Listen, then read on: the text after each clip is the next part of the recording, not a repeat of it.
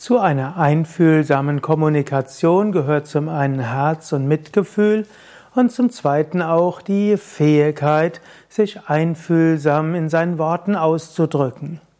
Manchmal wird der erste Teil etwas übersehen, eben eine Grundmitgefühl mit dem anderen.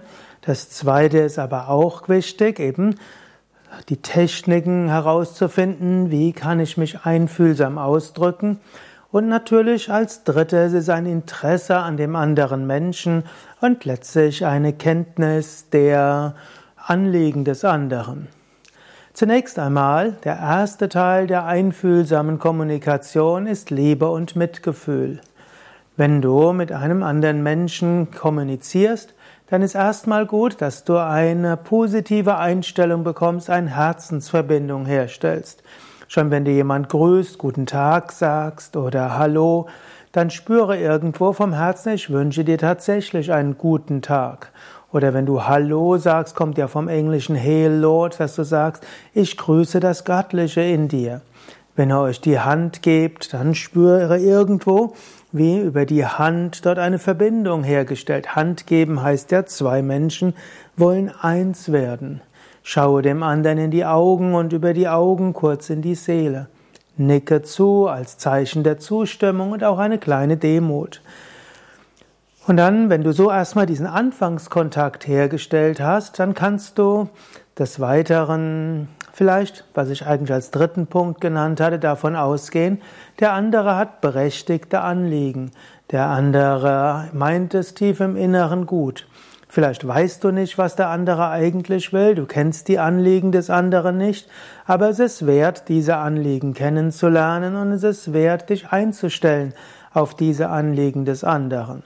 Einfühlsame Kommunikation ist zum einen ein Fühlen, aber auch zum anderen ein Einstellen auf den anderen und herauszufinden, wie können wir unsere beiden Bedürfnisse irgendwo finden.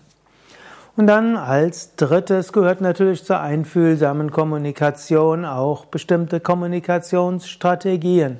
Dem anderen keine Vorwürfe machen und dem anderen nicht verallgemeinern, immer meinst du das oder das kenne ich schon oder ich möchte das nicht hören oder du Verrückter. Also keine Vorwürfe, keine Verallgemeinerungen und so weiter. Auch nicht kämpfen. Einfühlsame Kommunikation kann auch heißen eine Offenheit und kann sagen, meine wichtigsten Anliegen wären das und das. Was sind deine Anliegen? Was sind ihre Anliegen? Was sind unsere gemeinsamen Anliegen?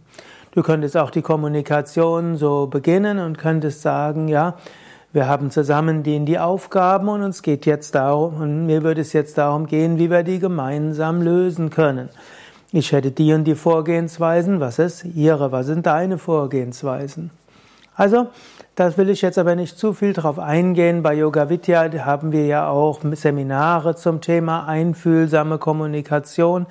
Übrigens auch manchmal eine Bezeichnung für die sogenannte GFK, gewaltfreie Kommunikation, aber gewaltfrei klingt schon so gewalttätig. Einfühlsame Kommunikation ist eben das, was dort vielleicht sogar mehr gemeint ist. Im Sanskrit kennen wir Ahimsa, nicht verletzen. Deshalb auch gewaltfreie Kommunikation, aber die einfühlsame Kommunikation trifft es mehr, worum es dort wirklich geht. Wenn dich die einfühlsame Kommunikation interessiert, dann geh auf yogavidya.de-seminar und suche dort nach entweder einfühlsame Kommunikation oder nach GFK und findest dort Seminare. Aber die zwei Grundprinzipien, die ersten zwei Prinzipien sind schon mal gut wichtig. Erstens, nimm Herz-zu-Herz-Verbindung auf. Spüre den anderen Menschen, wünsche ihm Gutes, schaue in die Augen, nicke zu, mach, schüttle die Hand mit Bewusstsein, nicke mit dem Kopf oder in anderen Kontexten.